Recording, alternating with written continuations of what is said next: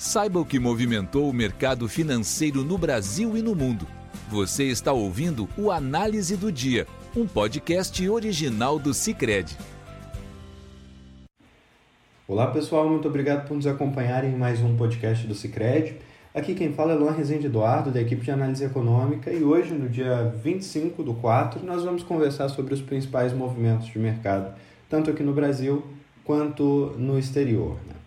As bolsas asiáticas que fecharam hoje de manhã tiveram uh, baixas majoritárias, uh, sem divulgações importantes na região e com uh, os balanços de grandes empresas de tecnologia que seriam divulgados mais tarde nos Estados Unidos no radar. Né? Nesse cenário, nós tivemos uma queda bastante substantiva da maior parte dos índices. O Hang Seng em Hong Kong cedeu 1,71%.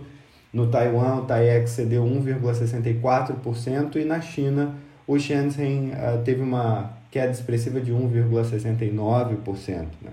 A única exceção na região foi o japonês Nikkei, que teve uma alta bastante módica de 0,09%, sustentado ali por algumas ações do setor financeiro da região. Né? O setor financeiro acabou sendo o que dragou para baixo as bolsas da Europa, que também tiveram um dia uh, de majoritária baixa hoje, com a publicação de balanço de grandes empresas uh, e principalmente grandes empresas do setor financeiro ali na região. Né? Nós tivemos um grande banco espanhol que, apesar do, do lucro ter vindo em linha, do em linha com o esperado, registrou alta na provisão contra perdas e também um, um, banco suíço que, após alguns movimentos recentes, acabou frustrando expectativas de lucro e receita, o que fez com que a, a maior parte dos índices acionários ali do, do setor bancário apresentassem recuos significativos. Né? Uh, dessa forma, apenas um índice da região registrou uma alta, que foi o DAX em Frankfurt, mas ainda assim uma alta bastante módica, de 0,05%, enquanto o estoque 600, que é composto de uma cesta de índices um, europeus, registrou uma queda de 0,37% no dia de hoje. Indo agora para os Estados Unidos, também houve alguma turbulência gerada ali pelo setor financeiro, na medida que uh, investidores acompanham o caso do First Republic Bank, né? Ele tem apresentado algumas fragilidades, uma queda substancial dos depósitos uh, da instituição, ele já tem apresentado alguns planos para poder recuperar a saúde financeira, mas diante dos fatos recentes uh, e da, da turbulência bancária recente que ocorreu com alguns bancos médios ali no país, existe muito uh, muita aversão ao risco quanto a, a, a, esse novo, essa nova possibilidade. Né? Os papéis deste banco específico cederam quase 50% no dia de hoje e a maior parte do, do, dos índices acionários de Nova York cedeu junto. Né? Além disso, houve uh, um, um, uma pressão sobre os rendimentos do Treasury uma, um fortalecimento do dólar.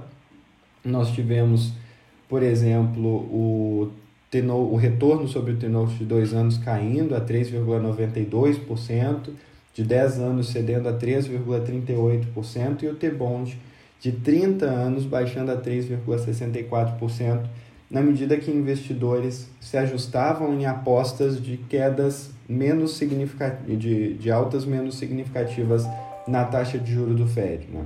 Além disso, houve um fortalecimento do dólar em 0,51% quando uh, olhado pelo índice DXY, que mede a moeda contra uma cesta de moedas uh, internacionais. Né? Aqui no Brasil, nós tivemos uma pressão adicional devido à baixa de commodities a nível global, o petróleo cedeu, e o que fez com que o Ibovespa tivesse uma queda de 0,70%, além de uma influência uh, da queda de juros externa aqui na curva de juros local. Né? Nós tivemos uh, o a nossa curva de DI cedendo, com o, DI para janeiro de 25 indo de 11,88 para 11,8 e no mais longo prazo o DI de janeiro de 29 cedendo de 12,26% para 12,12%, enquanto a moeda americana teve alguma